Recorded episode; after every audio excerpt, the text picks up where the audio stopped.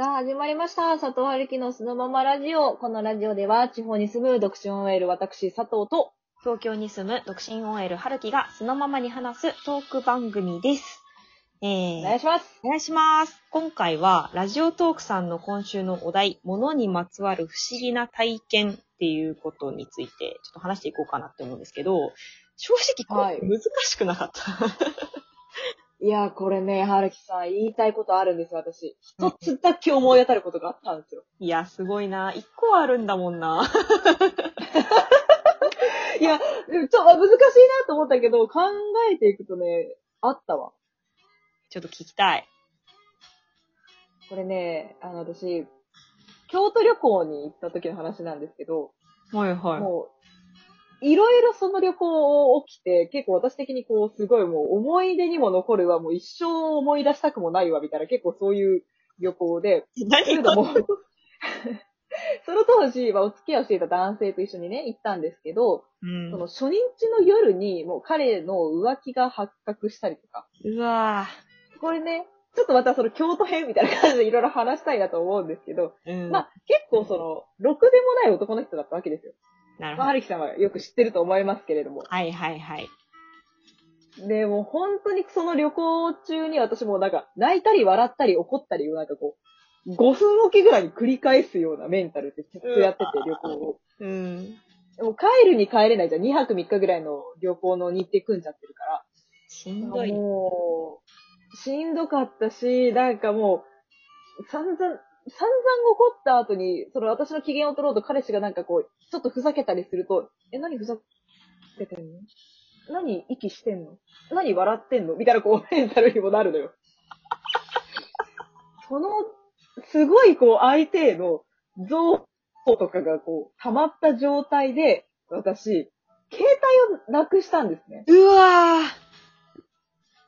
ね、本当にね、びっくりなんですけど、あの、京都の四条大宮っていう駅がありまして、ーうんうんもう結構まあ大きな駅なんですけど、うん。そこで、あの、もうその旅行も私がこう結構京都が好きだからっていうところで行ってるから、もうその、彼も、その、私任せみたいなところがあったから、バスの時刻とかも全部私が見てあげてたのね。いやー、もうすごいね。うん。で、なんかもう、あのー多分携帯でずっとこう、時間とか調べてたからか、こう、ポロって落としちゃって、気がついたら携帯がないってなって。うん。でもう本当にすごい大きな駅だし、こう、スクランブル交差点みたいになってるし、もう見つからないだろうと思って。うんうん落としたと思われる場所行ってもやっぱなかったし、あ、もうこれはもうないなって思ったんですけど、うん。うん。なんかすごいその瞬間不思議な感情が自分の中から湧き出てきまして、それが、すっごい開放感だったの。へー。もう、あ、ないんだ。携帯。なくなった。なんか身軽になった。みたいな感覚。なんかもうその彼との関係にも疲れてたし、もうなかったことに多分したかったんだよね。もうピーク来たんだでろ。もう、そうそう、彼が、え、携帯ないの大丈夫？みたいになってる中で私、あ、もういい、いらないいらない。帰ろう帰ろうよ。やばい。新幹線乗ろうみたいな感じになっちゃって。逆に怖い。逆に怖い。もうそしたらもうね、あの、彼が逆に焦り出して、いやいや、待って待って待って、みたいな。仕事は？いや、俺との連絡とかも全部、撮った写真もあるし、全部消えるよ、みたいな。まあでも、お前との思い出に関してはもういいと思いながらも、確かに仕事は困るなぁ、みたいな。でももうその程度の。困っちゃうなぁ、ぐらいなの。そしたらもう彼が、いや、やばいなってなって、そのまま引っ張られて、交番まで連れてかれて、その大きな交差点のど真ん中にある交番で、そこに連れてかれて、で、彼が、もうあんなにダメ図だった彼がよ。私に全部任せっきり、おんぶに抱っこだった彼が、もうすげえテキパキ処理してくれんの。えっ、と、なん、30分ぐらい前にそこの交差点で、なんか携帯落としたみたいな、もう、全部私の代わりに手続きとかしてくれてて、もう私全然横で、なんか、あー携帯なくしちゃったなーぐらいな感じでボケーって待ってて。もうでも本当にあの時の解放感は、なんだろう、後にも先にもその時だけ。で、ないないってなって、で、結局、もう携帯ってなくしたら、そのなんかもう出てきたところで手続きがすごい大変なんだって、その本人確認も大変だし、なんかちょっとその警察の方にも、めんどくさいですよみたいな感じで、ちょっと迷惑そうにも言われたから、もうなんかそんな態度取られるならもう余計いらないってなるじゃん。うーん。で、もうなんかもうちょっといいよ、帰ろうよ、みたいな、逆にそうなってた時に、なんかおっちゃんがぷわっと入ってきて、交番に。おうあんな、さっきな、そこの交差点でな、わし、携帯拾ってんけどな、みたいな感じでおじちゃん入ってきて。えーってなって、見たら私ので、おじちゃんそれ私の？って言ったら、はあ、あんたのやったんか、ほんまよかったわ。ちょっと飯食うてたら遅なってんけどな。みたいな。いや、飯食うてんなやってなって。こっちは。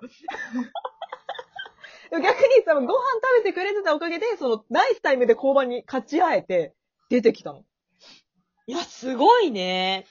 で、無事に帰れたっていうね。えー、そう、えー、まあでもそのこ事件で得た教訓としては、やっぱみんな、深層心理ではみんなどこかで携帯をなくしたいと思ってると思うよ。いや、もうさ、うん。佐藤さん、なんか、メーターが振り切っちゃったんだろうね。あの瞬間に多分きっとね。うん。なんか大事な何かが、こう、欠落したんだよね。それを見て、彼氏もさすがに焦って、引っ張ってったんだろうね、私も。いやー、なんか、その時ばかりはなんか、彼氏もまともな大人になったんだね。うん。なんか本当にやばいなって思う人に会った時は、その人を超えるやばい人になった方がいいんだってことが分かったって話です。あはい。ー、いるかも。いゆきさんなんかあります？や、私も頑張って考えて、思い出して思い出して、一個だけ、そういええばっていうことがあって、はいはい。あのー先会社の先輩にね、あの、会議でお昼時だから、あの、お弁当を頼んどいてほしいって言われて、で、うんうんわ、かりましたって言って、このお弁当屋さんが美味しいからお願いって言われて、言われて、その数発注したのよ。で、うん。あの、わかりましたってお弁当屋さんも言ってくれて、当日になって、で、その会議特に、あの、自分の案件ではなかったから、あの、会議には出てなかったんだけど、その、うんちょっと離れたところに私がいて、そしたら電話がかかってきて先輩から。で、うんうんあのさ、弁当発注した？って聞聞かれたのよ。で、えいや、しましたよ、何食ですよね？みたいな感じで言って、いや、ないんだよねみたいに言われて。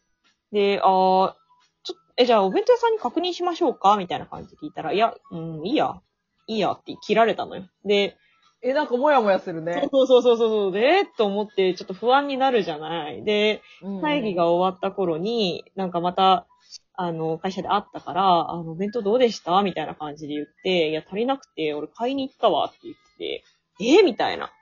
で、うんお弁当屋さんが間違えたってことですか？とか言って聞いたら、なんか、いや、弁当屋に電話して、俺も確認して、いや、数合ってねえんだけどって言ったら、なんか何食届けましたって言われて、ぴったりその数だったのよって言われて、うんうんうん。じゃあどこ行ったのよ、弁当は？でも絶対その数なかったんだって。でえって思って、どこだよと思って会議室からバンって出たら、清掃のおじさんたちがめちゃくちゃ食べてたらしい。嘘でしょ？なんで？そんなことある？もうびっくりして。うん。なんで食べていいやってなんで思うわけ？おじさんたち。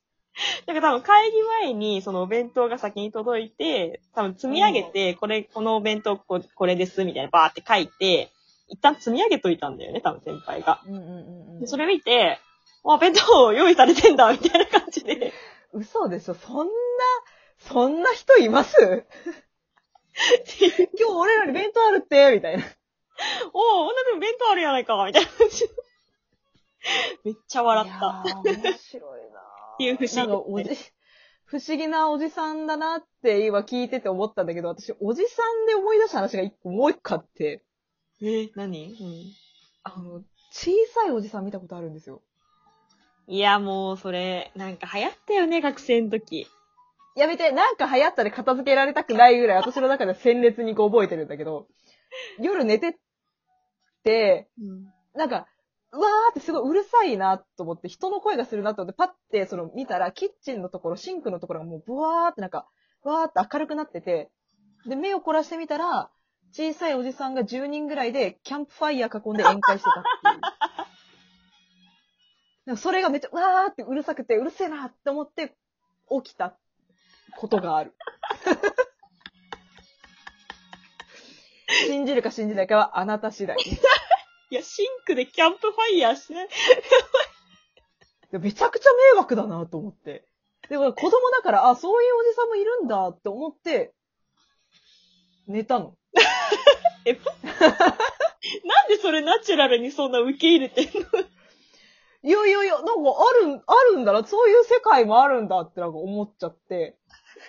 そうそうそう。なんか、いるんだなって。でも、いるっていう言ってる人いっぱい聞くもんね。そういう話ね。そうなんだよね。でもなんか私そういう体験してるのって、ししてるって言ってるのって、釈由美子さんぐらいだろうなって思ってたんだけど、まさかこんな身近にいたとは思わなかったよね。いや、まあ、だからあれだよ。ね、釈由美子って思ってくれても構わないよね。え？もなんかあの、中島美香も同じ経験したって言ってたよ。前テレビで。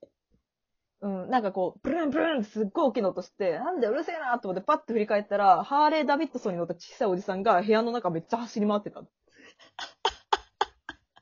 で、うるさいおじさんもいるみたい。うるさい系、騒音系おじさんが。